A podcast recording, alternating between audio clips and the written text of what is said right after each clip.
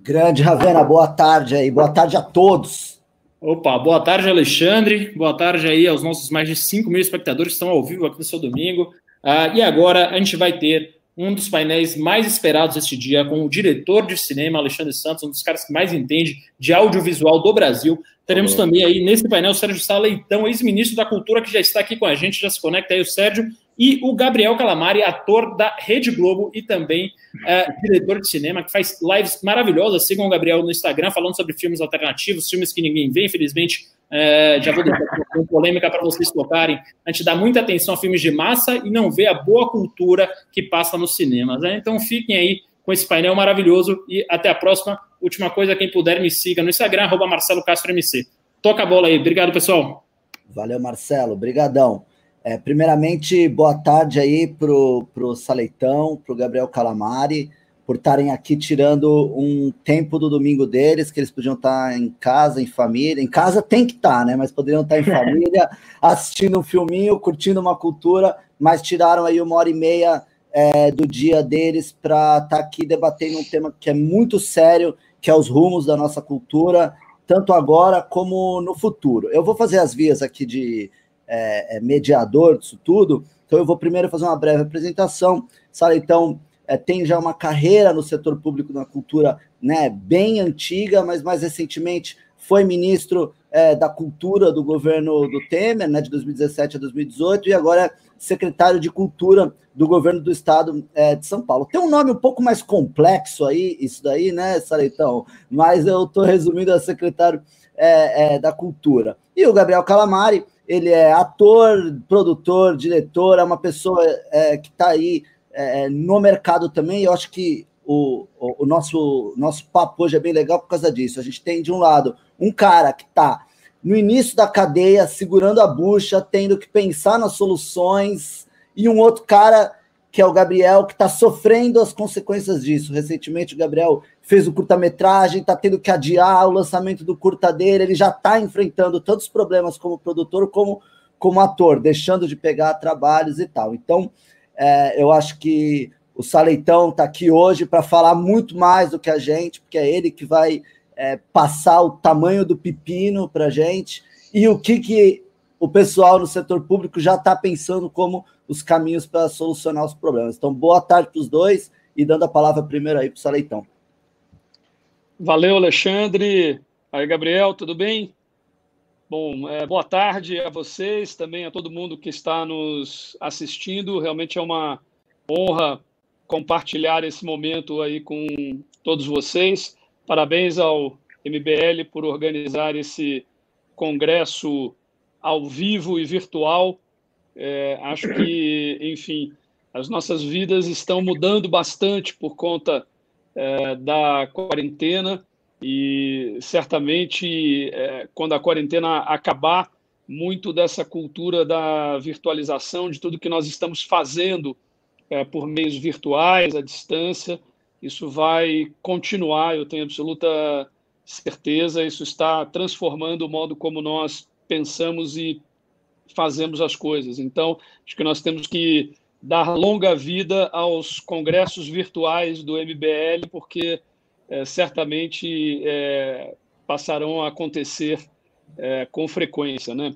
Bom, é, queria começar, Alexandre, dizendo que, é, obviamente, a, a, pandemia do coronavírus é, modificou, impactou a vida de todos os cidadãos e cidadãs e produziu uma crise eh, econômica. É importante dizer, que a crise não se deve à quarentena, a crise aconteceria com ou sem é, quarentena. Então, é uma ideia que me parece estúpida responsabilizar a quarentena. Uhum. A quarentena é absolutamente necessária, indispensável para fazermos o enfrentamento da pandemia, mas é a pandemia que está gerando esta crise, alterando as relações de trabalho e modificando, enfim, a nossa vida social é, e por aí vai. Né? Mas é importante dizer que é, um dos setores que é, primeiro foi impactado pela crise gerada pela pandemia e impactado de maneira drástica foi o setor cultural e criativo, né, o que a gente chama de uh, economia criativa. São atividades que só em São Paulo eh, geram 3,9% do PIB do Estado, no caso do país, a gente está falando de 2,64% do PIB nacional, quer dizer, é um dos dez maiores setores da economia brasileira e da economia de São Paulo. Então, e é um setor que foi imediatamente afetado. Ali da segunda para terceira semanas de março, é, praticamente todas as atividades ah, neste setor foram paralisadas, pelo menos tudo que diz respeito às atividades presenciais, né? Os teatros, cinemas, salas de espetáculo, bares, restaurantes, museus, centros culturais, enfim, tudo isso teve que ser é, fechado, né? Essas instituições, esses, essas empresas, esses lugares todos tiveram que paralisar as suas atividades, os eventos também, todos é, foram paralisados. Né? Acho que o ícone máximo disso foi é, a suspensão e o adiamento do Lollapalooza, né? que é um dos maiores eventos, mas enfim, a gente tem é, centenas, numa cidade como São Paulo, centenas de eventos maiores e menores acontecendo todas as semanas e tudo parou. Qual é o impacto dessa paralisação? É o seguinte, quer dizer, a gente tem todo um setor, como eu disse, 3,9% do PIB do Estado, isso aí, olha, dá quase 79 bilhões de, do, eh, de reais perdão, é, por ano de geração de, de riqueza, né? É, é, tudo isso praticamente parou, quer dizer, ficou sem é, investimento, ficou sem patrocínio, ficou sem receita também. Então, a gente tem aí uma debacle de um setor que normalmente gera quase 79 bilhões de reais é, por, por ano só no estado de São Paulo. Né? Isso significa também, quer dizer, um impacto é, em pessoas, né? porque uma atividade econômica, qualquer uma, ela é feita não apenas de, de meios, né, de máquinas, é, ela é feita também de pessoas. Né? Então, é, nós temos aqui só em São Paulo cerca de um milhão de pessoas que trabalham é, na economia criativa e é, é, pelo menos 350 mil, a gente está falando de é, postos de trabalho formais e cerca de 650 mil é, informais, temporários, é, mês e por aí vai. Né? Esses 650 mil, eles hoje eles estão sem nenhuma receita, e na verdade estão desde que tudo é, parou. Então, nós estamos falando de um problema social é, é, gravíssimo. Né? Eu sei que muitas vezes na opinião pública tem um pouco um certo preconceito. Ah, os artistas estão sempre reclamando, estão sempre dizendo que são prejudicados ou afetados e não sei o que e tal, blá.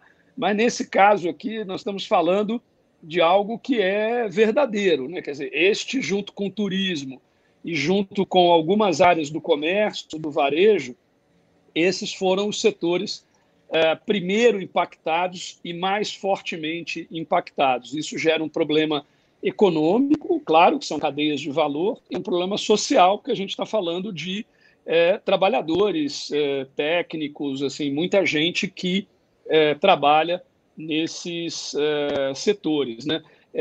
Nós temos no governo de São Paulo um contrato com a FIP, é, e a FIP realiza, tem realizado semanalmente um levantamento em relação ao impacto econômico é, da crise do coronavírus. Né? E, e, a FIP construiu uma modelagem procurando apontar de todas as quinais, né, que são as classificações de atividades econômicas, quais são aquelas mais afetadas pela crise. Ela criou lá um sistema de um indicador de vulnerabilidade por conta da, da pandemia. E entre as nove atividades é, classificadas pela FIP como atividades de alta vulnerabilidade nesse período, nós temos três ligadas à economia criativa: gestão de propriedade intelectual, é, mercado é, editorial e as atividades culturais, artísticas, de entretenimento e eventos.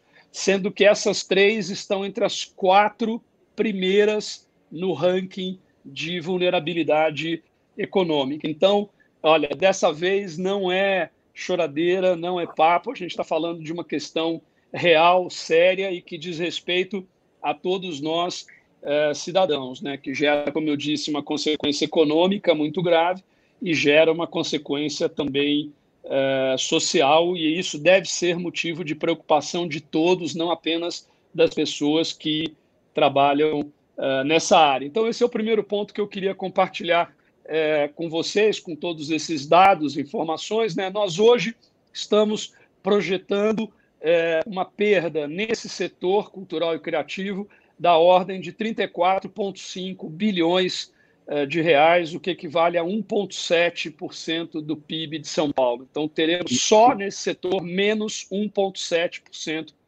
eh, do PIB, considerando três meses de paralisia total, que é mais ou menos o que deve acontecer, porque essas atividades foram as primeiras a pararem e devem ser as últimas a voltarem, ou estarão certamente entre as últimas, né? e depois essa volta ela é progressiva. Né? A, a parada ela foi abrupta e imediata, mas a volta ela será necessariamente progressiva. Então, nós estamos projetando três meses de paralisia e seis a nove meses para que haja a, a recuperação. Seguimos atualizando esse estudo em função aí do quadro de evolução uh, da pandemia, mas por, por, por hora são os números com os quais nós estamos trabalhando nesse momento. Então, é, é, você falou que esse número não é só São Paulo. Eu levantei o, o, número do Brasil, a estimativa é de uma perda de 100 bilhões de reais. Isso. Então, Exatamente. o estrago é colossal. E, e, e, essa situação da retomada, porque além da retomada gradual do mercado, tendo poder de consumidor também, que vai voltar Exato. também e, sem poder aquisitivo de poder desses locais. E, Alexandre, também da própria disposição dos é, consumidores de voltarem a frequentar espaços públicos, locais públicos, Sim. né? E vai ser necessário também. Nós estamos no, no governo de São Paulo, justamente nesse momento, além é, é, da discussão e da adoção de medidas anticíclicas, isso continua é, acontecendo. Depois eu posso falar um pouco aí do que, que a gente já fez, do que a gente está pensando em fazer. Mas, além disso, nós estamos muito focados hoje no governo. Esse foi um comando do governador João Dória de planejarmos a retomada. É, a, como eu disse, a paralisia, né, a parada foi abrupta, teve que ser assim, era uma emergência de saúde, então não deu para é, planejar muito, mas agora a volta a gente consegue fazer de forma planejada, estruturada e, e, e, progressiva. Né? E nós temos aí, quer dizer, estamos vendo toda a necessidade de protocolos de é, saúde, de higiene pessoal, de comunicação é, e por aí vai. Quer dizer, isso também significa gasto, né? Quer dizer, uhum. para que um cinema, por exemplo, possa é, reabrir, é, ele vai ter que uh, investir é, em higienização todos os dias, é, é, protocolos de higienização dos frequentadores, é, é, distanciamento entre cada um dos frequentadores, portanto, os cinemas vão operar com uma capacidade menor e por aí vai. Isso representa, claro, é, custo também. Então, por isso que essa retomada vai ser progressiva, são esses fatores aí, você mencionou alguns, eu acrescento esse também do próprio custo é, das medidas é, sanitárias. Né? Gabriel, você quer fazer uma abertura ou? Bom, vamos lá. É, só dizer que é um prazer estar aqui. Boa tarde para todo mundo. Boa tarde, Sérgio. Boa tarde, Alê. É, eu acho que assim, meu papel aqui é mais para contribuir, tentar dar luz ao debate, porque ele é necessário. É, acho que já está claro para todo mundo que nessa, nessa altura do campeonato mais informação é o que a gente precisa. E, e não só pelo tempo de carreira, mas pela posição que atua, acho que o Sérgio tem muito a dizer para a gente, porque acho que nessa hora a gente vai precisar é, de governo, a gente vai precisar é, de medidas de retomada. Eu acho que também, não, não vou me estender nisso, tinha pensado em, em, discorrer sobre isso, mas o Sérgio também já deixou bem claro a importância, e não só econômica, porque o brasileiro, na, na grande maioria, infelizmente também, como o Sérgio também mencionou, tende a, a dizer que, que, o artista é vagabundo, de que o artista, o artista não faz isso, não, não, faz aquilo. Eu acho que tem uma importância econômica que é fundamental. A gente está falando de vidas, a gente está falando de arroz feijão na mesa, né? E eu me lembro assim muito bem o dia que, que aconteceu a paralisação. Eu tinha terminado um pitching um, no, de um projeto para um distribuidor é, de, um, de um filme que a gente ia rodar e que iam empregar algumas pessoas enfim, e, e, eu lembro quando isso aconteceu, no outro dia estava tudo suspenso. Eu comecei a imaginar fazer o exercício em cadeia, né? E isso acontecendo. E agora essa retomada. Então, eu acho que é, o problema do qual a gente está falando não é um problema só, é, que como, como o Sérgio também mencionou, não foi causado pela, pela pandemia, que já vem de muito tempo, de mais de 15 anos. A gente tem um problema é, estrutural na cultura no Brasil. Então, eu acho que a gente podia dividir um pouco esse debate entre como era antes como o, a pandemia afetou e o que, que a gente vai fazer para retomar, para ser minimamente digno, assim, para retomar aquele estágio que já não era dos melhores, né? Então é isso, um prazer estar aqui, espero que a gente consiga. Inclusive, isso que você falou, né, do pouco que a gente construiu, é, uma outra coisa que eu estava lendo, fui pesquisando para esse debate aqui nosso, é a parte que diz assim: muitos profissionais é, da área, por exemplo, o cara que monta o teatro, montador, o cara que carrega o praticável. Esse cara, ele, ele aprendeu a fazer isso a muito custo pelo mercado, e esse cara agora vai, vai, vai sair do, do mercado da cultura, ele vai voltar para a construção civil, ele vai voltar para o tipo de emprego que ele tinha antes. Então, vai ter também uma perda de mercado de profissionais especializados do mercado. E muito provavelmente ele não teve uma capacitação formal em uma universidade, às vezes ele aprendeu com o pai ou com um amigo. Então, Sim. assim, a gente está falando do impacto é, é, gigante, assim, e, bom, eu, eu, eu obviamente, é. de, de, de, conversar aqui, eu, eu, eu, conversei com alguns profissionais do mercado e eu acho que a nossa função é muito é, ouvir o Sérgio, óbvio, a gente tem elucubrações aqui, so, possíveis soluções, mas é tudo achismo, porque tudo muda, os números mudam todo dia, o tempo todo, e isso não só, é óbvio, a gente tem uma questão de saúde aí para resolver, mas também temos vidas do lado aqui da cultura. Então acho que esse é o pontapé do debate, né? Adoraria que está falando sobre cultura de uma forma mais eu acho Positiva. que a, a, a, pergunta de 100 é. bilhões, a pergunta de 100 bilhões de reais para o Sérgio é é que que, que, que o setor público está pensando para tentar salvar o a setor? retomada. Olha, é, eu acho que é, a situação que nós estamos passando hoje, é, em geral, e de maneira mais aguda no caso da cultura especificamente, né, da economia criativa, é, é um pouco assim como o Brasil estava naquela semifinal da Copa de 2014 contra aquele timaço da Alemanha, né? Quer dizer, vamos enfrentar a Alemanha e vamos jogar sem o Neymar, porque nós estamos jogando, nós estamos jogando sem o governo federal.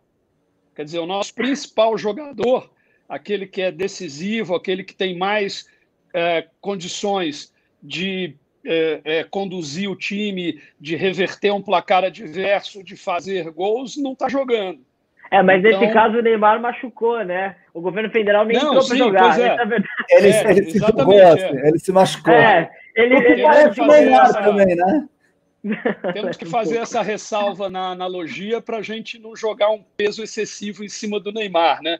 Quer dizer, é, foi involuntário no caso dele, mas no caso do governo federal é uma omissão voluntária. Então, assim, Sim. nós estamos é, enfrentando aquela poderosa Alemanha, é, o adversário é poderosíssimo, e nós estamos jogando sem o, o, o governo federal. Quer dizer, é, somos nós, a Nicarágua, o Turcomenistão e a Bielorrússia. Né? Aliás, Sérgio, todos os demais países do mundo, os governos federais estão liderando o enfrentamento da pandemia.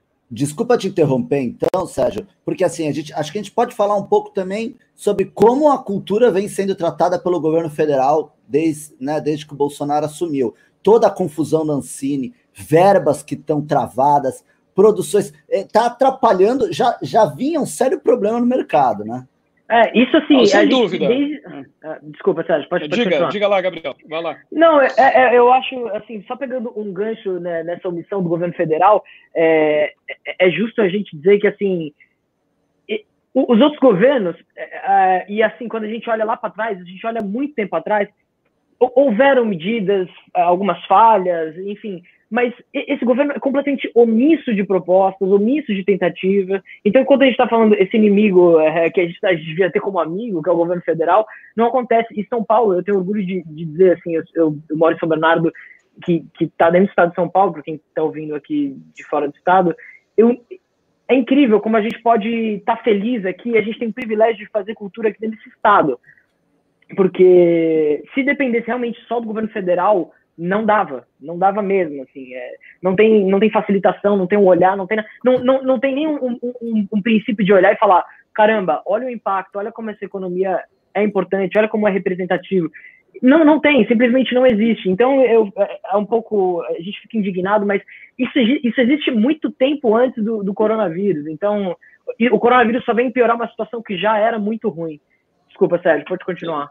Não, não, mas é isso mesmo. Você tem toda a razão. Assim, é, concordo plenamente com o que você está colocando. Era exatamente o que eu ia dizer. Quer dizer, nós estamos enfrentando é, o maior desafio que todos nós, como indivíduos e também como sociedade, enquanto país, é, já enfrentamos e é, estamos jogando, estamos enfrentando sem é, aquele ente que tem mais meios e teria mais recursos para um enfrentamento é, coerente, sistemático, articulado, racional, inteligente é, é, do problema, né? E, e, isso, obviamente, diz respeito a tudo, diz respeito à saúde, é, que é bastante é, grave, né? Porque a gente está falando aí é, de algo que pode custar muitas uh, vidas, né? Essa omissão, essa desarticulação, essa uh, incompetência do governo federal. E no caso específico aqui da área cultural, que, como eu disse, foi uh, uma das primeiras e foi uma das mais impactadas, né? Pela crise gerada pela pela pandemia. Isso, isso também se configura com uma grande gravidade. Ah, me, me deixa assim até um pouco indignado é, saber que nós temos 800 milhões de reais disponíveis no Fundo Nacional de Cultura e nós temos mais de 2 bilhões de reais disponíveis no Fundo Setorial do Audiovisual e não há nenhum movimento, não há é, é, nem mesmo desejo por parte do governo federal de utilizar esses recursos é, para construir, no caso específico do setor cultural, uma, uma política anticíclica é, para mitigar o impacto é, da crise gerada pela pandemia nos setores culturais e criativos, para ajudar é, é, as empresas, para ajudar os profissionais, nem mesmo é, medidas de caráter humanitário. Né? Vou dar um exemplo aqui para vocês. Porque muitas vezes a gente fica falando de é, é, eu acho que a gente... né? Exato. É, eu acho assim, os, os números são importantes para dar substância aos argumentos, mas a gente não pode fetichizar os números, porque a gente tem que lembrar sempre que por trás dos números estão pessoas, né? Aqueles números uhum. representam coisas que acontecem com seres humanos, com pessoas, né? Então, olha, só no estado de São Paulo, hoje, nós temos 80 circos itinerantes são circos, de modo geral, familiares, mas que agregam muitas pessoas, muitos trabalhadores. E eles vivem de circular pelo interior do estado, fazendo apresentações de cidade em cidade. Eles levam, eles têm ah, alguns ah, caminhões, ah, algumas vans, eles levam as lonas, levam os equipamentos, levam, enfim, todas as pessoas né, que trabalham e, uh, em geral, a, a, a prefeitura cede um, um, um, terreno ou algum proprietário particular cede um terreno, o circo se instala e aí fica lá dois meses numa cidade fazendo é, espetáculos e você tem ali toda uma comunidade que vive disso, da receita de é, bilheteria é, desses circos. Eu estou falando de uma comunidade de algo em torno de 2.500 pessoas. Estou pegando um exemplo bem é, pontual. Esses circos todos, eles pararam onde eles estavam. Então, se o circo estava em Pindamonhangaba, ele parou em Pindamonhangaba. Não importa que ele seja um, um circo de ilha solteira. Ele estava lá em Pindamonhangaba, ele parou ali, né? e é, é, parou de ter receita, portanto, parou de ter como remunerar as pessoas que é, trabalham. E a gente está falando de pessoas que é, é, ganham hoje o sustento de amanhã, né? Não é uma coisa assim que o cara tem uma reserva, tem.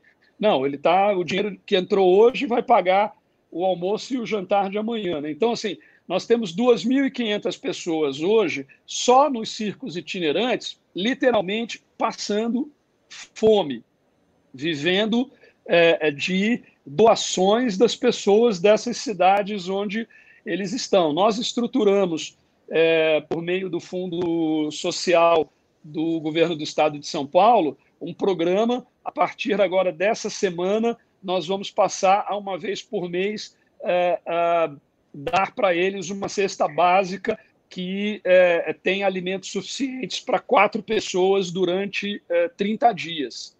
E vamos fazer isso durante pelo menos três meses, é o que nós temos agora é, é recursos. Mas eu, eu, trouxe esse exemplo aqui só para dizer o seguinte: quer dizer, está aí a materialidade dos números. Imagina o que, que não está acontecendo em todo o restante Exatamente. do país, em N é, é, atividades, quer dizer, e, e, e, assim, nem uma medida de caráter humanitário é, é nós é, é, o governo federal tomar. Quer dizer, se não fosse a ação do Congresso Nacional, por exemplo, aquela ajuda que agora é uma ajuda de 600 reais durante três meses, quer dizer, inicialmente era 200 reais, demorou um tempão para aconteceu, o Congresso teve que tomar as rédeas do negócio, passar para 600 reais, que é, é, enfim, uma quantia um pouco mais razoável e adequada. Ainda assim, tem muitos problemas de operacionalização, né? porque você não tem os cadastros, as próprias pessoas que são as potenciais beneficiárias não conseguem, porque são pessoas que eh, não são alfabetizadas digitalmente. A gente tem visto essa cena é, é, é, ridícula, mas trágica também, né? de é, aglomerações gigantescas em agências da Caixa Econômica Federal é, no interior do, do Brasil, porque as pessoas não têm internet em casa, não têm um tablet, não têm um, um, um smartphone, elas precisam ir na agência da Caixa para poder se cadastrar e tal, etc. E estão ali se arriscando, né? Quer dizer, outro dia eu vi um, um vídeo que me tocou profundamente. O sujeito que estava filmando ele definiu bem, né? Quer dizer, é, é, é, a pessoa se não entrar ali ela, ela corre o risco de morrer de fome, se ela entrar ali, ela corre o risco de morrer de coronavírus, né? Porque é uma é. aglomeração, um monte de gente uh, junta. Enfim, é só um, um, exemplo e realmente eu fico bastante indignado de saber que é, é, no orçamento da área de cultura você tem esses uh, recursos que eu mencionei uh, disponíveis e não há nenhum movimento é, no sentido de se criar programas em que esses recursos sejam é, usados. Eu não acho que tenha que haver qualquer tipo de privilégio para o setor cultural e criativo, mas se você tem um orçamento onde você tem recursos para aquela área, por que não usar esses recursos nesse momento tão é, grave, tão é, necessário, em que essas medidas são tão necessárias. É um, é um setor que só emprega, oh, Sérgio, 5,2 milhões de pessoas nos dados de 2018. Né? Pois Igual é, você também, 2,64% do PIB. É um, é um setorzinho que talvez tenha que ser olhado com cuidado. Né? Olha, é, pra... Não, assim, para todos terem uma ideia, só para ilustrar o que você está falando, é, isso aí, 2,64% do PIB, é mais do que a indústria têxtil, é mais do que a indústria de eletroeletrônicos, é mais do que a indústria automotiva, é mais do que a indústria farmacêutica. Enfim, é, só que muita gente não tem essa dificuldade de encarar arte e cultura enquanto economia, né?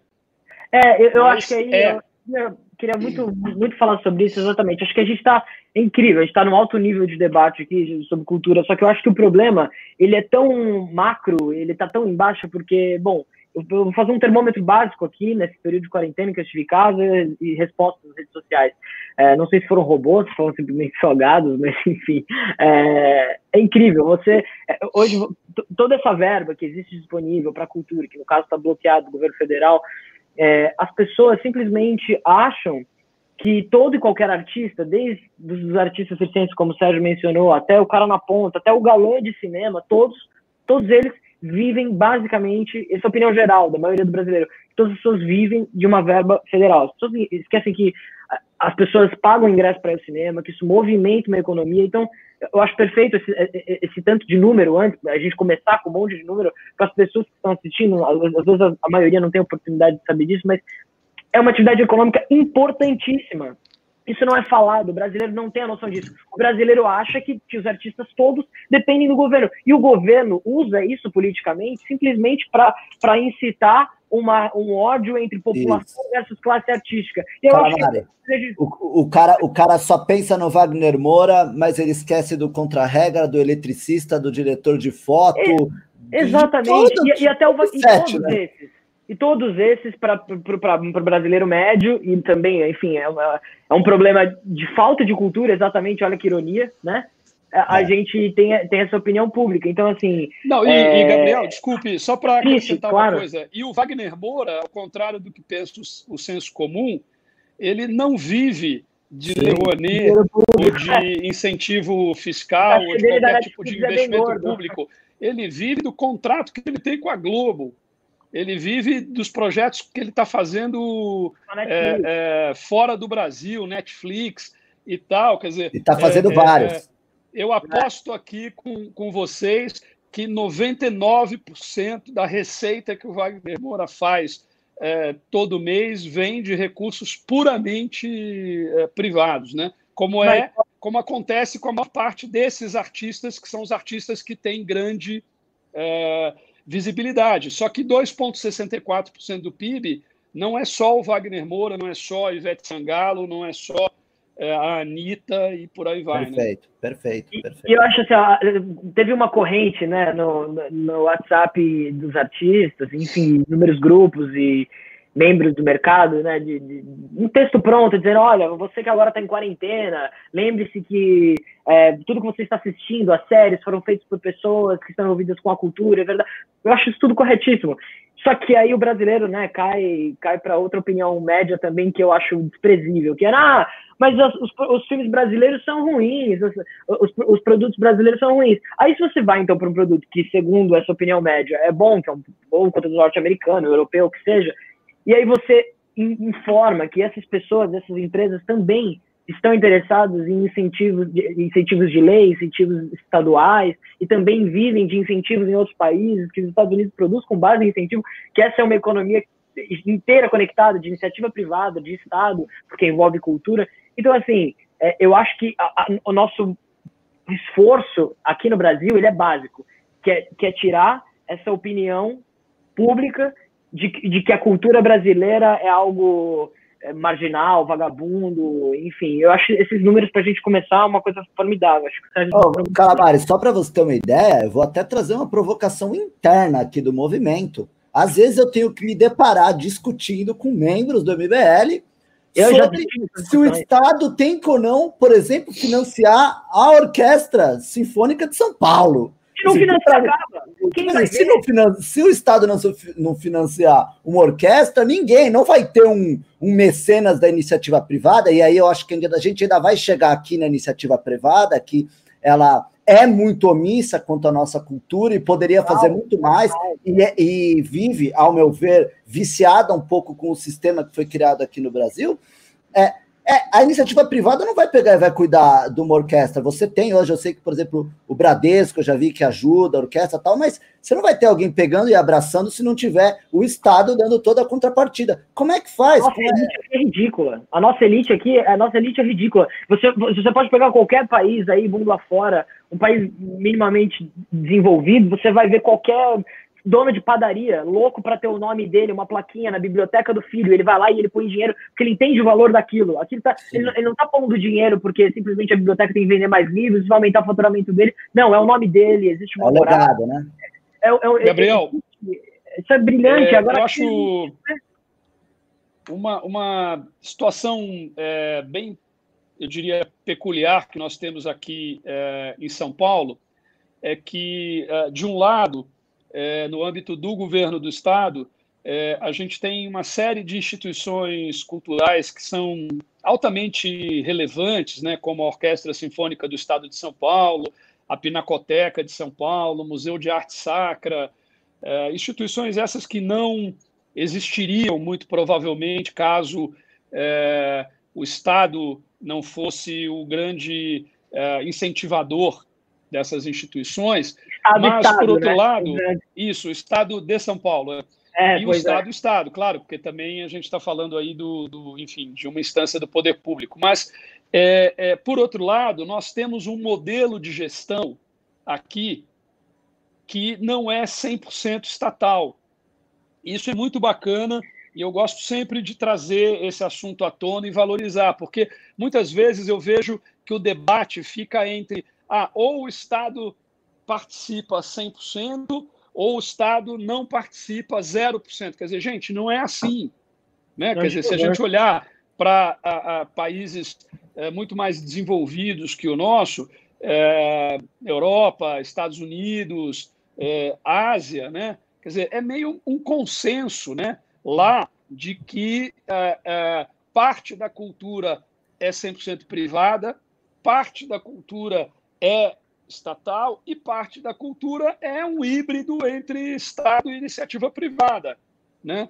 E com isso eles conseguiram preservar né, o Louvre, conseguiram preservar todos os monumentos, patrimônio histórico, os grandes museus, instituições, e com isso eles conseguiram alavancar também uma indústria cultural, que eh, em grande parte hoje é autônoma, independente, caminha com as próprias eh, pernas, mas nem sempre foi assim. Né? E a gente tem que pensar que nós estamos no momento em que nós estamos tentando desenvolver uma indústria é, cultural no Brasil. Mas eu acho esse modelo aqui de São Paulo muito bacana. Então, por exemplo, o Alexandre citou a, a, a OSESP. Né? Então, a OSESP ela é uma instituição do governo do estado de São Paulo, é, gerida por uma organização social, que é uma instituição da sociedade é, civil, que foi selecionada por meio de uma chamada é, pública, né? E uh, o funding da OSESP ele é misto.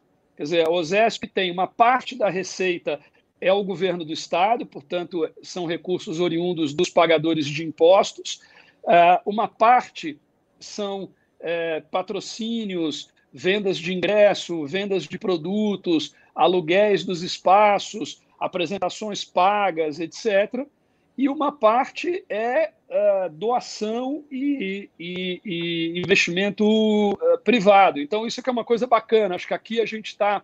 É, isso não é de agora, isso é uma coisa que já tem um modelo que começou há cerca de 20 anos e foi sendo é, aperfeiçoado né, com o passar do tempo, mas eu acho que aqui a gente construiu um modelo híbrido bacana. Funciona melhor em algumas instituições, não tão bem em outras mas está em constante é, aperfeiçoamento. E aí a gente vê a importância de pensar é, é, numa é, parceria entre o Estado e a sociedade civil. Né? E é, é, São Paulo também é diferente de outros lugares do Brasil que eu conheci, por conta disso, porque aqui, Gabriel, a gente tem pelo menos uma parte da elite econômica, da elite financeira, que é, compreende e valoriza a cultura e uhum. tem interesses na cultura e participa é, é, da cultura. Eu vejo até pelos próprios conselhos é, dessas é, instituições né, que nós temos, né, o Conselho da Pinacoteca, o Conselho é, da OSESP, do Museu de Arte Sacra, eu vejo muitos banqueiros, executivos, a gente tem gente, tem essas instituições todas dos bancos, é, enfim, você vê, por exemplo, uma instituição como a Fundação Bienal de São Paulo, que é uma instituição cultural 100% privada, é presidida pelo José Olímpio, né, que é o presidente do Credit Suisse no Brasil. Uh, nós temos ali o, uh, o MASP, que também é uma instituição cultural 100% uh, é, privada, é, que é conduzida pelo Heitor, que é o CEO da McKinsey no Brasil. Enfim, a gente vê que aqui tem é, mas, claro, não é essa a realidade em outros é, estados quando, do país. Quando eu digo, quando eu digo elite, assim, eu, eu estou dizendo de pessoas que até, é, obviamente, aqui em São Paulo a gente tem é, isso em, em, maiores proporções, a gente vê muito banco, a gente vê muitas empresas gigantes, mas eu estou dizendo elite, eu estou dizendo é, talvez não banqueiros, mas a gente vê empresas é, tão grandes quanto, com faturamento varejo, alto, é, empresa de varejo, enfim, assim, eu e o Alexandre, a gente já teve essa experiência, a gente já trabalhou outros, em outros tempos juntos, eu posso dizer isso aqui é, com clareza, a gente já bateu na porta de muito bi. Dar um exemplo, vou dar um exemplo pessoal meu aqui, para o filme, para o nosso filme que a gente fez, o filme do impeachment, que eu entendo que é um filme que era muito importante é, para o Brasil, contar uma história verdadeira que é, já existem tantas outras versões é, da esquerda e eles conseguiram captar de todas as maneiras, né? Eles têm muito apoio, muito dinheiro por trás para financiar, o nosso não tinha nenhum, então eu entendia, bom, vai ter muito empresário disposto a, a, a, a nos apoiar, porque isso é bom para a economia, isso é bom é, para o livre mercado, isso é bom para eles até. E, e eu optei eu não sou contra financiamento público de filme, nunca fui, mas eu acho que um filme é, num tom político como o nosso, não, é, não me interessava querer buscar dinheiro público, porque eu acho que é um filme com opinião, é um filme que tem lado, não é um filme isento. Então eu optei por ir para iniciativa privada. Foi muito difícil, né? No final das contas, a gente levantou vai um terço do dinheiro, do valor, o resto saiu dos cofres do MBL. Isso fez com que a produção, o Calamari sabe muito bem, porque eu chamei ele do meio para o fim para tocar isso, e ele sabe a, o pepino que estava, e a gente teve que ir pagando o filme no parcelado. E eu não estou nem falando de um filme caro, estou falando de um filme aí que custou seus 400 mil reais. Então, assim, é, é muito difícil, a gente sentiu isso na pele, e a gente, inclusive, procurando empresários assim que a gente conhecia, pessoas que a gente fala, bom, essa, essa pessoa aqui vai nos apoiar. E não foi muito bem assim. Empresários patriotas que gostam muito de ficar expondo o seu patriotismo. É, eu ia, eu ia falar isso. Do uso político. Tem um, desculpa, Alexandre, mas é que assim, só para a gente não perder o fio da meada, tem um uso político desse discurso, que ele é bonito nas colunas, no Instagram, nos tweets, mas assim, ele, existe um uso político é, disso, dessa, dessa ideologia, do Estado não bancar, disso e aquilo, iniciativa privada. E quando você realmente precisa contar com a iniciativa privada brasileira, é difícil, porque, enfim, eu, eu acho corretíssimo a USESP, enfim, outras instituições privadas. É, que bom, eu fico muito feliz que existem, é, uma, existe uma parte da elite aqui, principalmente aqui em São Paulo, que está que tá preocupado com isso, que a música clássica não acabe, que meus netos consigam é, assistir um concerto, mas é, eu fico essa realidade assim, eu vou pegar um projeto, um exemplo de um projeto que não é político, que é um longa-metragem, uma história de, de, de, dois jovens que se apaixonam, é dificílimo, é dificílimo, é dificílimo. É, é, e, e detalhe, as pessoas, as mesmas pessoas que é, pregam esse discurso da iniciativa privada, do Estado não tem que bancar arte, elas são as primeiras a perguntar se o seu dinheiro tem algum tipo de isenção de imposto, alguma contrapartida fiscal, e aí você tem que avaliar. É aquilo que eu falei do vício. Isso é o vício que o mercado tá. É, é, eu acho que o sistema de financiamento ele tem que existir e tal, mas parte do empresariado que investe nisso ficou viciado só nisso. O cara às vezes ele é, não a questão, quer... A questão, Alexandre, é que é, é, é, os instrumentos de política cultural, muitos deles, né, que foram é, feitos aí nos últimos 20, 30 anos, é, eles não foram pensados como instrumentos de política industrial, ou seja, como vetores de é, impulsionamento de uma atividade econômica. Eles foram pensados como mecenato estatal.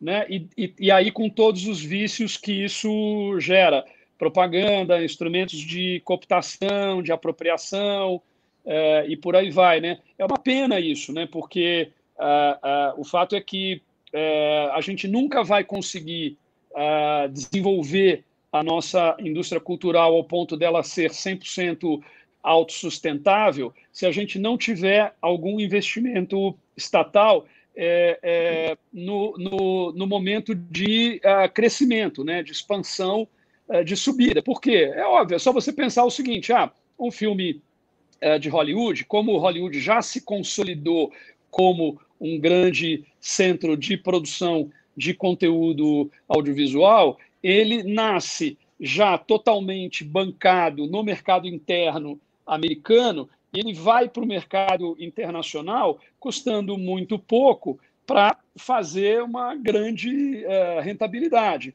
Então, como é que um filme brasileiro uh, vai poder competir com isso se ele uh, não tiver instrumentos de fortalecimento ou de aceleração da sua capacidade competitiva no seu próprio mercado interno. Uhum. Né? É, a gente nunca vai ter, a não ser que a gente chegue àquela conclusão: ah, não queremos isso, não queremos 2,64% do nosso PIB, Sim. não queremos 5 milhões de uh, postos de trabalho e não queremos todo o potencial que isso pode gerar. A gente quer só ver filmes americanos, só jogar games americanos, é, só é, assistir é, musicais quem pode ir para Nova York, né? Sim. Enfim, mas eu acho que não é o caso, né? Tá certo? Quer dizer, nenhuma nação será plenamente desenvolvida se não tiver um setor cultural igualmente é, desenvolvido. Acho que está aí os Estados Unidos, o Reino Unido e os, os demais países da Europa mostrando isso muito claramente para nós. Sim. É, pobre queria... de uma nação, né, que pensa assim. É. Antes da gente é para um próximo assunto que eu queria trazer aqui, que é a cultura no momento, como ela está vivendo esse problema e como as pessoas também estão tendo uma relação é, com a cultura, o cara que está em casa procurando filme, procurando séries. Mas antes eu só queria voltar a falar da, é, da, da, Sala São Paulo, do Teatro Municipal. Nos últimos dois, três anos eu, eu acordei para isso na minha vida.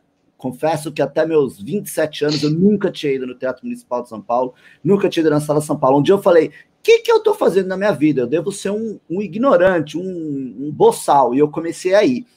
E, meu, é, preços acessíveis, né? preços mais baratos do que cinema, para você ir consumir um produto de uma qualidade. A, a OZESP, ela toca assim, alto nível, é, que peita qualquer outra orquestra mundial. Eu, inclusive, estava na, na última apresentação que eles tinham feito antes de tocar na China, que eles foram fazer uma. Uhum Puta que, que Fizeram uma turnê na China.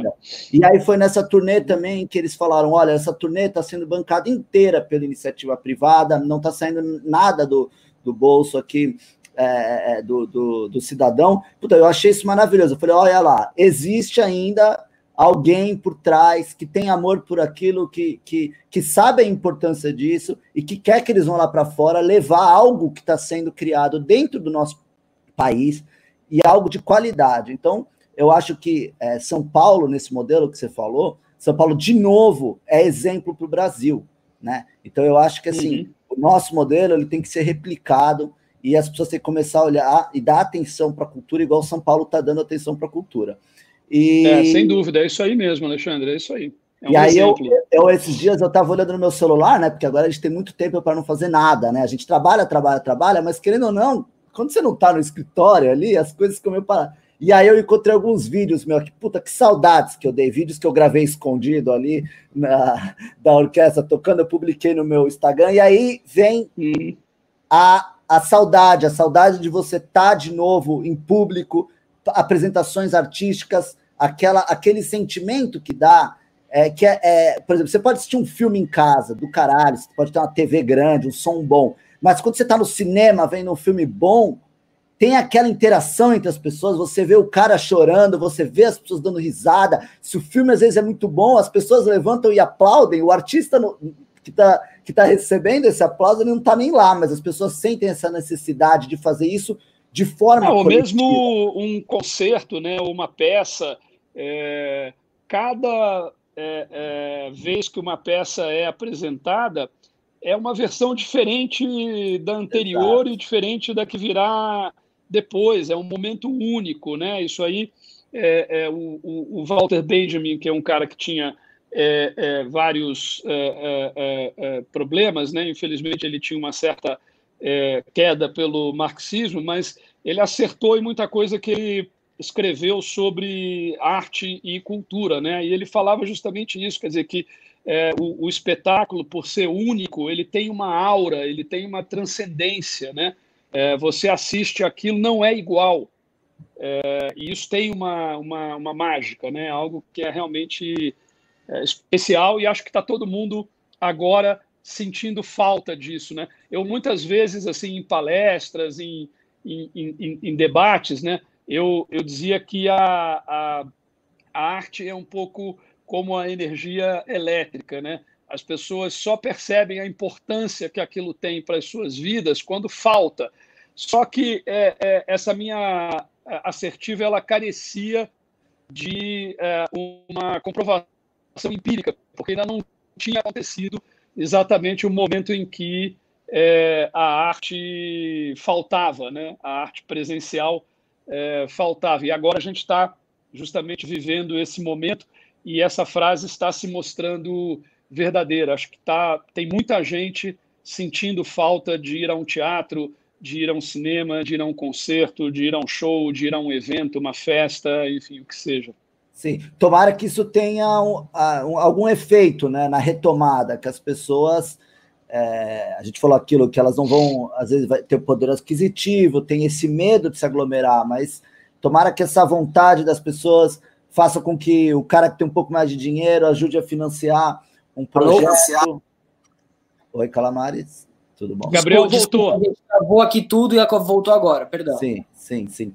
Mas espero que esse sentimento das pessoas, quando acabar a, a crise, se reverta de alguma forma positiva. Eu queria saber com o secretário, é, que deve ter contato com tantas pessoas no mercado, com tantos produtores, pessoas que, que estão ali no, no topo da cadeia, é, como essas pessoas estão no momento, o que elas estão fazendo. Eu, me pegando aqui na minha insignificância, junto com o Calamar, a gente tem alguns projetos juntos, a gente está aproveitando esse momento agora para adiantar projetos que a gente tinha, escrever, escrever argumentos, a gente está meio que plantando sementes agora, aproveitando esse tempo todo para plantar algumas sementes para depois da crise a gente começar a irrigar elas e tentar obter alguma coisa no futuro. Eu queria saber do secretário se você já tem assim, um, esse insight. Alexandre, como acontece sempre em situações de uh, crise, abrem-se janelas de oportunidades, né? E essas oportunidades são tanto presentes quanto uh, futuras. No momento é, presente, o que é, está acontecendo é que, é, como as pessoas, obviamente, estão em casa e estão sedentas, famintas é, por arte, por cultura, por preencher esse tempo de uma forma é, é, mais interessante, mais estimulante, muitos artistas, até alguns que nunca pensaram mais concretamente, mais profundamente em distribuir o seu trabalho, apresentar o seu trabalho de forma virtual, esses artistas estão fazendo isso no momento. Os artistas, criadores, é, enfim, é, profissionais da cultura de um modo é, geral. Agora, como acontece com tudo que é o que pertence a esse mundo do virtual, esse universo do virtual, é, o grande desafio é o desafio da monetização, né? Quer dizer, como é que você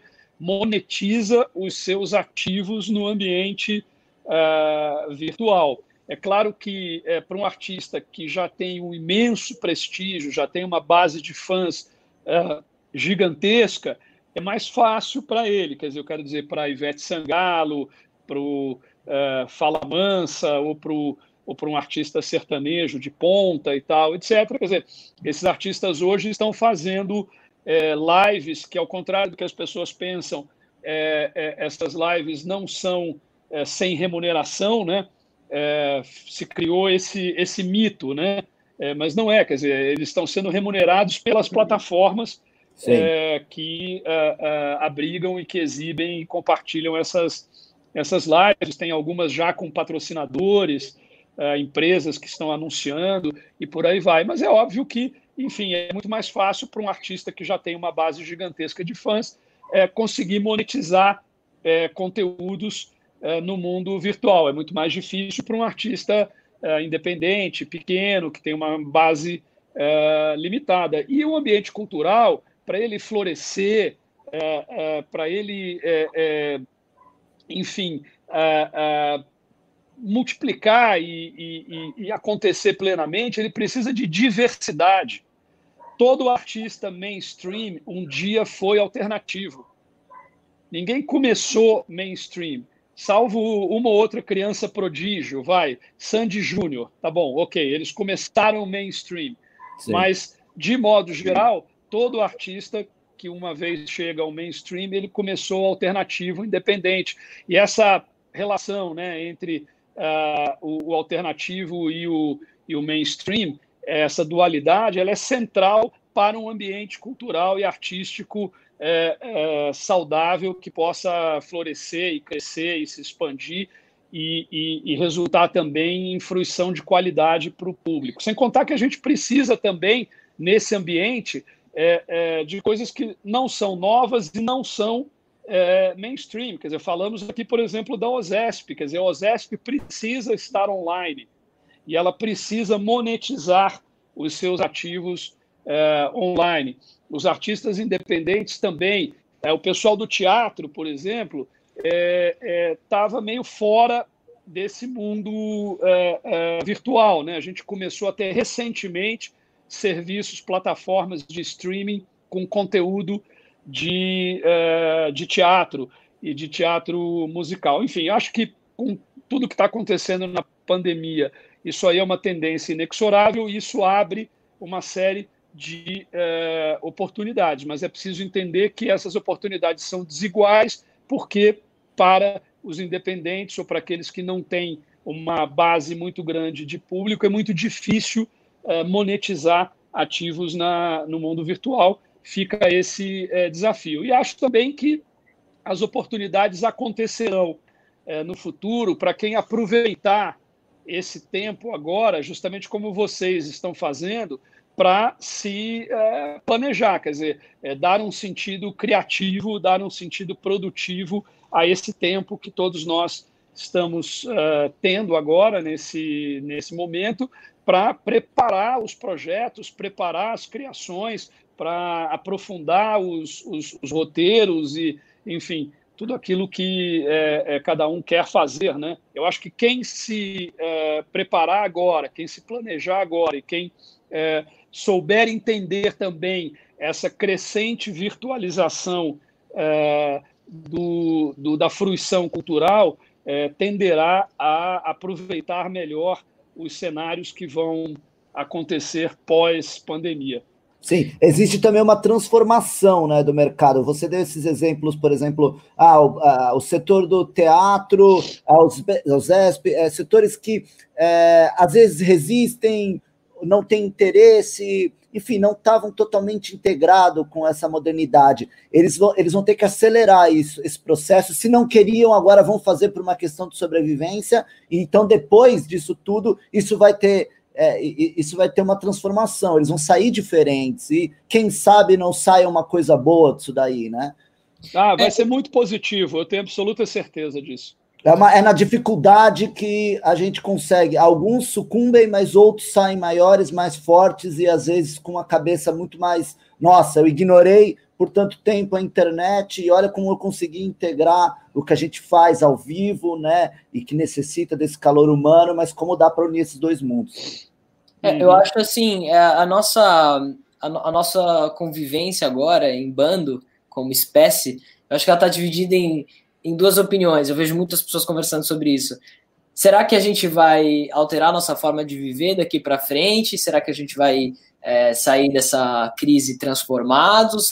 Ou será que a gente, ao fim de tudo isso, vai ter um breve impacto nos primeiros tempos e depois tudo volta ao normal? Então, eu acho que no nosso setor também tem um pouco essa dúvida. Então, eu, eu queria até é, passar essa pergunta que acho que representa também uma dúvida de todo o mercado para o Sérgio, que é bom, eu, eu, eu, li também algumas análises de algumas pessoas das quais eu confio, é, de que esse fator social da gente estar em casa e por sermos animais gregários, nós gostamos da convivência, de ir ao teatro, de ir jantar, é, de que essa repressão agora, desse, desse tempo de isolamento, fará com que ali, quando a gente voltar a poder conviver normalmente, eu não estou falando dessa transição do isolamento, estou falando de quando a gente passar. Depois. É, exatamente. Uhum. Quando tudo normalizar, quando, se isso vai ter. Se, se, se, secretário, eu acho que a gente vai ter algum reflexo direto é, na economia em termos de consumo, ou seja, da pessoa que ficou em casa e vai voltar e falar: não, eu vou mais ao teatro, eu vou mais ao cinema porque eu fiquei em casa todos esses tempos, eu sei como é não poder sair. E, e, eu, e eu, vejo muitas pessoas falando a respeito disso. Eu, eu, eu particularmente compartilho dessa teoria. E a segunda pergunta, já emendando, que está relacionada, é se, se o secretário acha que por conta disso, o, o mercado é, vai se. Eu, quando eu digo mercado, estou dizendo de grandes players, distribuidores, grandes empresas de entretenimento. É, se essas empresas vão entender que as pessoas consumiram muito conteúdo durante é, essa, esse isolamento social e que elas vão ter que produzir mais conteúdo, porque o que elas tinham disponíveis nas plataformas, como plataformas de streaming, enfim, já se esgotou, como é, e ao mesmo tempo tem uma dificuldade de não poder filmar com idoso, porque estão dando grupo de risco e tal. Como que o secretário vê essa retomada já quando tudo quando a poeira já estiver baixa? Então, é, outro dia eu vi um meme maravilhoso, né? Um cara disse assim: bom, quem zerar primeiro o Netflix avisa. é, quer dizer, deve ter gente que já está zerando o, o, Netflix, a Amazon Prime, o, o HBO Go e é, por aí vai, né? Enfim, é, não, acho que o que você falou é absolutamente correto, né? Quer dizer, é, nada como a experiência de privação para que a gente passe a valorizar certas coisas que nós damos por certas ou por é, naturais, né? Assim, eu estou enfrentando, por exemplo, uma situação é, é, pessoal muito difícil porque eu estou em São Paulo, os meus filhos estão no, no Rio, né? E eu estou há 40 dias sem vê-los. Eu nunca passei 40 dias sem vê-los. Nós somos é, muito próximos. É claro que eu tenho falado com eles todos os dias é, por FaceTime e tudo mais, mas eu estou sentindo falta de abraçá-los, de beijá-los, de é, é, ficar de papo pro ar com eles sem fazer nada, sim, com um deles deitado no meu colo, enfim, essas coisas, né, normais, né, enfim. Então, é, é, é, claro que eu já valorizava muito isso e agora eu valorizo muito mais por estar passando por essa é, privação, né. Eu acho que no caso é, é, da cultura presencial, da arte presencial, certamente isso está acontecendo. Muita gente, como eu falei, é, deve estar sentindo esta privação de ir ao cinema, de ir ao teatro, de ir a um show, a um espetáculo, eh, de ir a um festival, a uma mostra, a uma exposição, a um museu eh, e por aí vai. E as pessoas estão progressivamente mais sedentas e famintas por isso, é, provavelmente. Então, eu acho que quando as coisas se normalizarem, quando houver a, a sensação de segurança, de que é seguro uh, ir a, a, a um local para assistir um concerto, um show, um filme, ou participar de um evento, ou sair à noite, ou ir a um bar, um restaurante, etc., eu acho que as pessoas tenderão a fazer isso com mais avidez e, valor, e tenderão também a valorizar ainda mais essa experiência é, presencial é, da arte e, e, e, da cultura. Agora, por outro lado, eu acho que, como hoje é, as, muita gente, inclusive, está aprendendo a fruir arte e cultura por meios virtuais, é, e como as instituições culturais e também os artistas, os produtores, estão disponibilizando mais e mais é, conteúdos em áreas é, diversas, eu penso também que esta tendência é, da explosão, né, do aumento crescente do consumo de arte e cultura por meios virtuais, isso não cessará após a pandemia, após o fim da pandemia. Né? Ao contrário, acho que isso permanece com uma, uma tendência. Então, acho que no fundo a gente vai ter uma combinação dessas duas coisas, provavelmente um aumento grande da demanda por arte, por cultura de maneira presencial e é, é, com muita gente mantendo é, é, pelo menos parte do nível de consumo e de tempo dedicado ao consumo por meios é, virtuais. Né? É claro que é, nada substitui você assistir, você ver um quadro diretamente, porque você consegue ter a percepção de textura, de nuances, inclusive de formas, coisas que você não consegue é, vislumbrar pelo, pelo Google Arts ou, ou, por um tour virtual de um museu. Mas, por outro lado, quem é que pode ir ao Louvre para ver a Mona Lisa uh, pessoalmente? Né? Então, é, é, não, nem, nem, todo mundo. Então, é, claro, ok, a Pinacoteca, ok, o MASP e tal, estão aqui é, acessíveis aos cidadãos de São Paulo, né? Mas eu acho que essa tendência de consumo de arte, não apenas de cinema, não apenas de é, shows é, pela internet, arte como de um modo geral, acho que isso veio para é, ficar e vai crescer. Então, eu tendo a achar que o momento pós-pandemia, assim que a gente conseguir é, é, dar às pessoas é, segurança para que elas possam voltar a frequentar os espaços é, públicos, coletivos, é, nós teremos uma provavelmente um boom é, da demanda de é, conteúdos e experiências culturais, de produtos e serviços é, culturais, seja por meio virtual, seja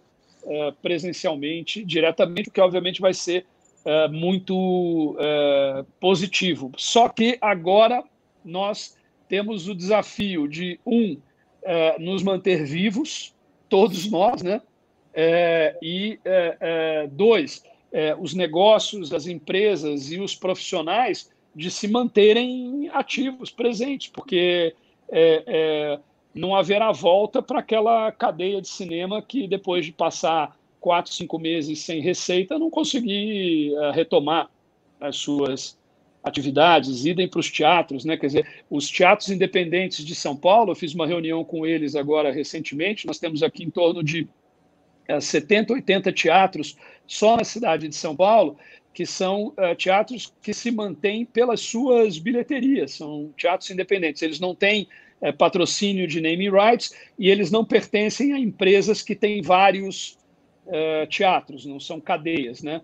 É, eles estão é, realmente é, passando por uma situação que ameaça a possibilidade, a capacidade de sobrevivência desses teatros. E se a gente ficar sem esses teatros em São Paulo, a oferta cultural da cidade vai diminuir barbaramente. Para vocês terem ideia, em 2018 é, nós tivemos 3 milhões de ingressos vendidos para peças de teatro na cidade de São Paulo.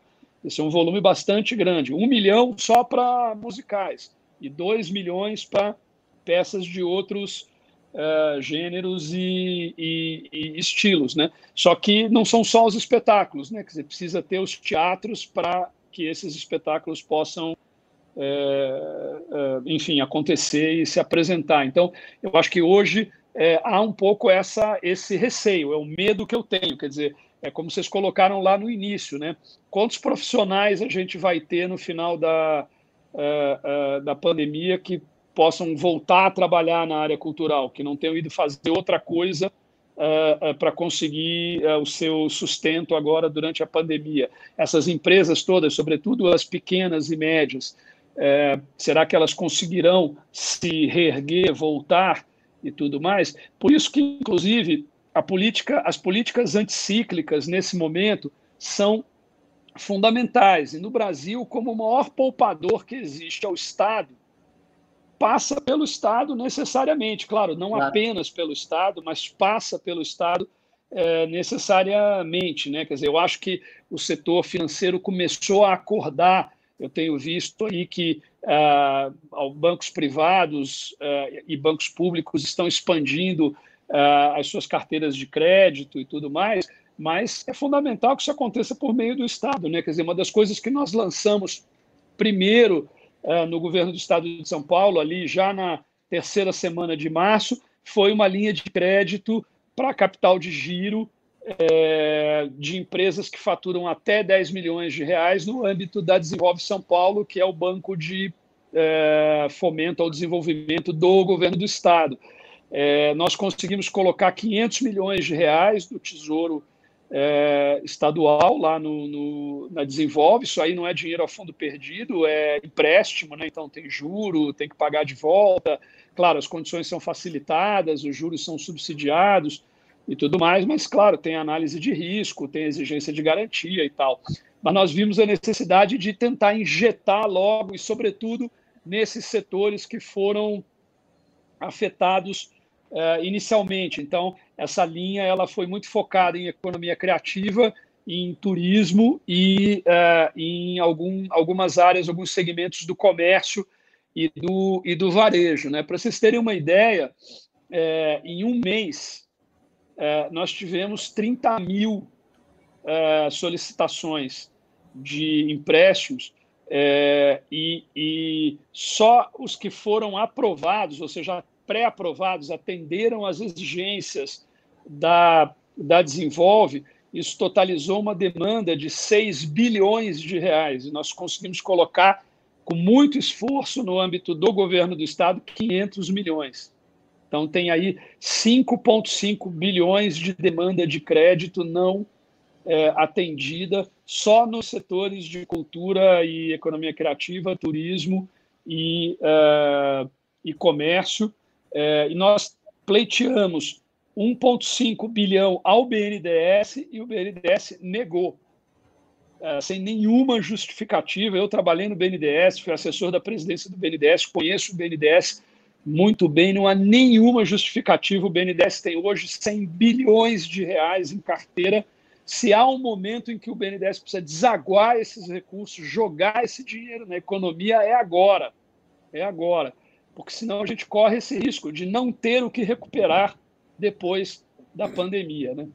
É, só, só aproveitando essa, esse pedaço da sua fala, Sérgio, que você disse sobre sobre o valor do, BN, do BNDES desaguar. Assim, antes da pandemia, é, nós, nós tínhamos já um problema grave que você mencionou no momento aqui da live, que é do, do dinheiro que, que, tá pre, que esteve preso em edital né, no, do governo federal durante um bom tempo. Já era um problema antes, ou seja, é, a gente já vinha, eu pelo menos vinha presenciando é, é produtoras de inúmeros segmentos, cinema, teatro, TV, que estavam fechando por, por justamente não conseguir alcançar esse recurso antes mesmo da, da pandemia, ou seja, produtores precisavam de empréstimo, já não estavam conseguindo antes. Então, eu imagino como seja esse esforço de, a partir dessa pandemia, esse número de solicitações e, e tentar atender esse número que já era um número alto antes, principalmente no setor cultural.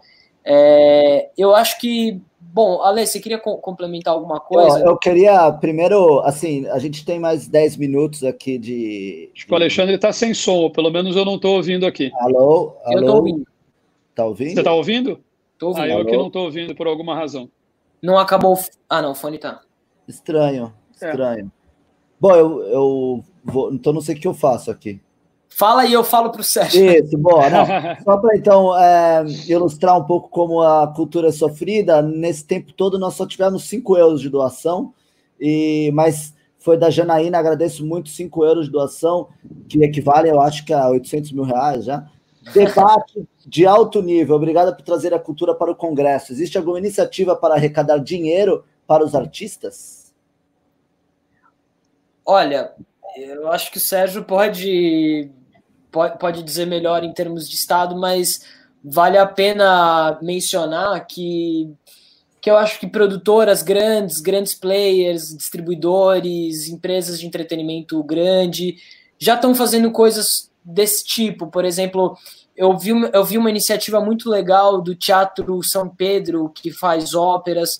Eu vi do, do, do Caixa Belas Artes, que também. Isso estou falando na cidade de São Paulo, que também tem uma uma teve uma, uma estrutura eu vi meio que as pressas para tentar disponibilizar um catálogo de filmes durante uh, a, a, pandemia, e isso acho que facilitou no pagamento de folha, principalmente porque eu acho que é um cinema privado, e enfim, eu, eu tenho visto de, do, do MASP, do MIS, é, de, de, outros, de outras instituições, não só privadas, mas do, do governo do estado em geral. Isso já está acontecendo, acho que por meio desse desse próprio consumo, que é, que é tampar um pouco só com a peneira, que é via live, via isso e aquilo.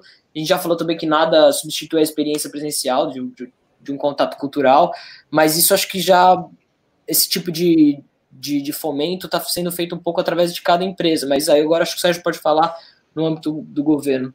É, eu acho que o, o Sérgio. Bom, nós é, lançamos na última segunda-feira é, uma plataforma de streaming e de conteúdo cultural de grande qualidade e relevância por demanda, é uma plataforma é, ligada à Secretaria de Cultura e Economia Criativa do Estado de São Paulo.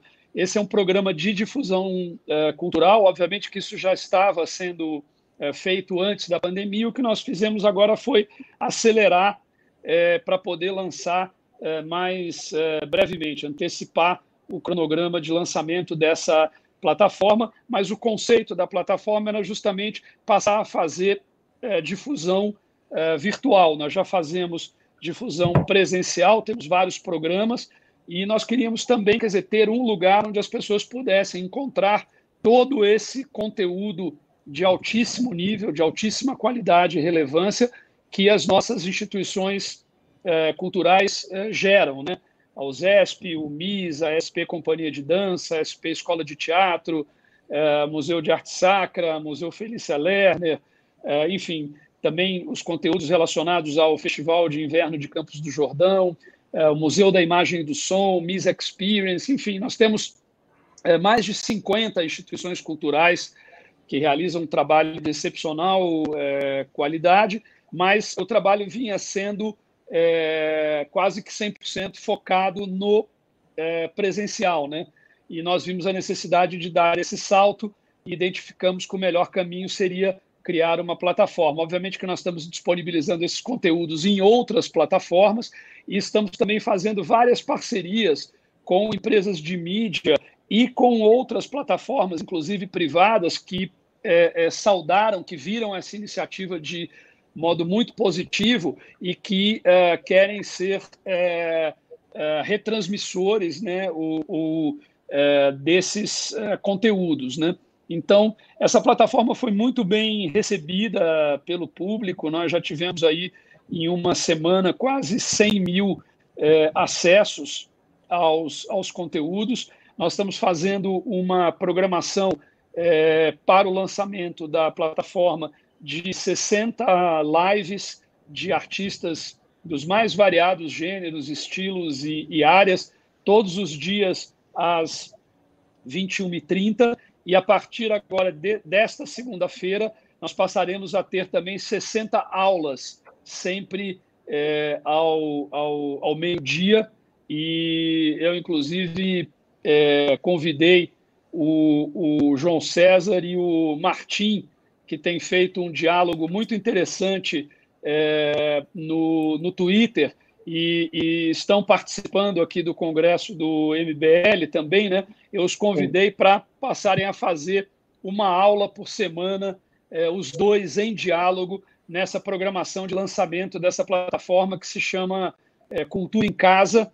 É, o site é www.culturaemcasa.com.br e em breve nós vamos lançar também os aplicativos aí de uh, uh, para celular, para tablet, para uh, smart TV, etc. Mas a ideia central ali é um, a gente disponibilizar todo o conteúdo já disponível e também conteúdos novos, né, que vão ser gerados por essas instituições e também abrir essa plataforma para a produção cultural independente de todas as, as áreas, mostrando conteúdos que às vezes não têm espaço em outras uh, plataformas. Né? É um programa de difusão cultural e eu percebi que nós tínhamos acertado ao lançar essa plataforma quando é, é, na é, sexta, no sábado e no domingo, exatamente anteriores ao lançamento da plataforma,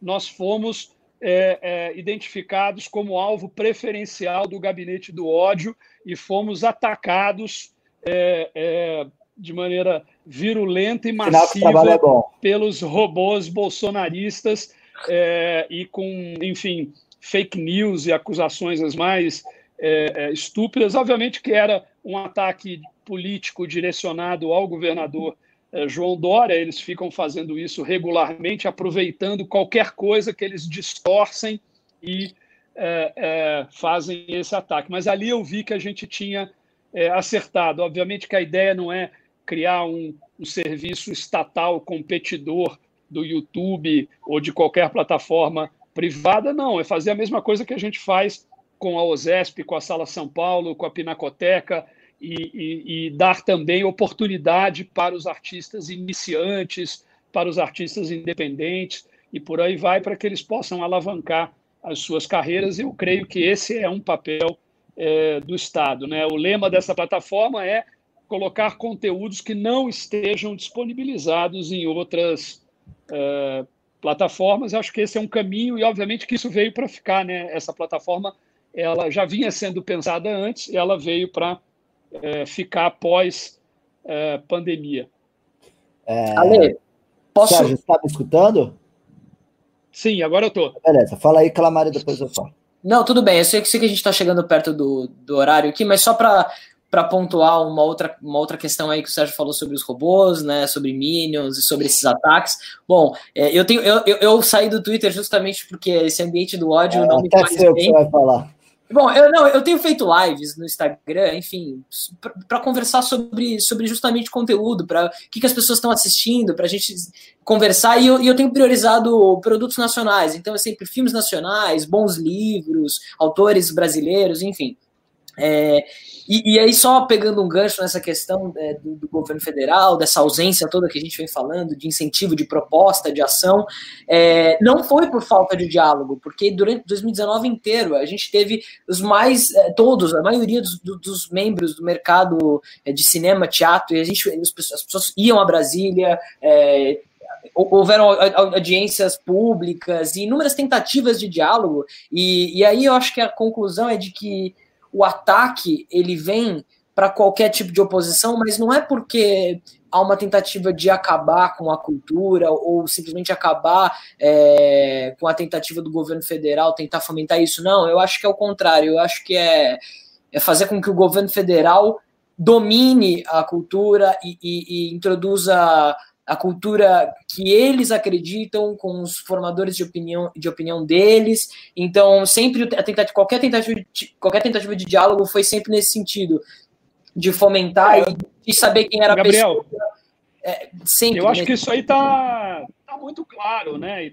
Está ficando cada vez mais claro é, a cada dia, né? Assim, é, numa boa, não há nada mais parecido com um petista do que um bolsonarista, né? E parecido com um bolsonarista do que um petista, assim, né? São é, duas faces da mesma é, moeda, essa visão de aparelhamento, de controle, de arte e cultura como é, transmissor, correia de transmissão de ideologia é, e por aí vai, está muito presente, né? Eu sei que, claro, tem muita gente de esquerda, que inclusive eu conheço, que não tem essa visão, e, claro. e eu respeito, eu não estou fazendo uma generalização, não. Claro. É, mas, enfim, a gente sabe que é, o bolsonarista empedernido e o petista empedernido são muito parecidos muito. É, em, em, muitas coisas. Né? É, acho até que é, é, isso era mais claro para uma parcela do PT e da esquerda antes, quer dizer, essa visão de se apropriar do Estado e de se apropriar da cultura para é, é, o, o, a construção de uma situação de hegemonia é, ideológica e de hegemonia de um, de, um, de um partido. Eu acho que no caso do bolsonarismo, talvez fosse mais claro ali num núcleo mais ideológico, mais o núcleo lavista e tal, mas não era uma coisa generalizada entre os os apoiadores, o que havia era um profundo distanciamento da arte, da cultura e da, da política cultural, né? até uma, uma ignorância muito grande é, em relação a, a, a, isso. Né? Uma coisa que é, é, também me deixa é, indignado, né? quer dizer, é que assim, a gente está é, é, assistindo aí a uma certa desmoralização do conservadorismo e desmoralização da palavra direita, né? Porque assim, se conservadorismo é isso que o, o, bolsonarismo representa e se direita é isso que o bolsonarismo representa, isso aí é o horror, né? E tem que ser é, é, rejeitado por todos os, os, os democratas e, e, amantes da liberdade, né? Mas o fato é que não é, né? É isso que eu quero uh, dizer. Exatamente. Você não é. Você vê claramente, por exemplo, hoje é, no Reino Unido, nós temos um governo conservador lá, o primeiro-ministro Boris Johnson é do Partido é, Conservador. No discurso de posse dele, ele exaltou a arte e a cultura como um dos grandes ativos do, do Reino Unido. É, qual foi a política cultural dele? Reforço é, é, do financiamento, reforço das instituições públicas de cultura. Em nenhum momento ele é, questionou isso, ao contrário. A Alemanha também, né?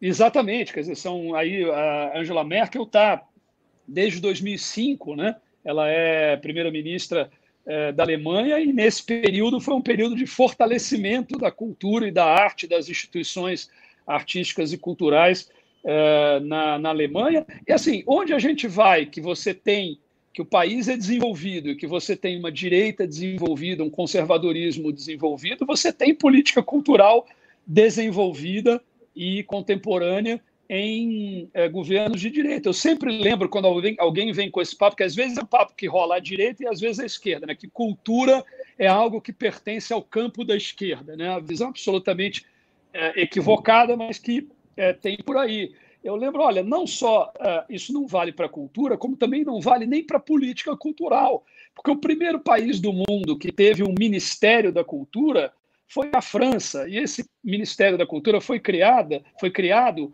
no governo do general de Gaulle, que até onde eu sei não era um esquerdista, né? Um Ao pouco. contrário, aquele governo era um governo de centro-direita, né?